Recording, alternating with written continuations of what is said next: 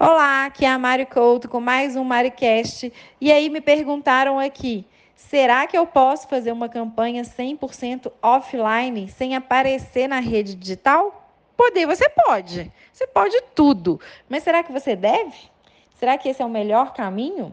Por que não utilizar aí o equilíbrio e mesclar entre conteúdos é, online e offline. Eu acredito muito mais no modelo onde você entrega conteúdo online, onde você não consegue ter uma grande abrangência física, até também para poder que as pessoas consigam ver na sua rede social aonde você foi, o que você está fazendo, né? Para que as pessoas se engajem, se envolvam com você.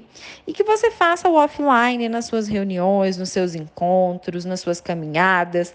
Então, uma coisa não elimina a outra. Para mim, na minha opinião, uma campanha completa, ela é composta de mensagem on e offline.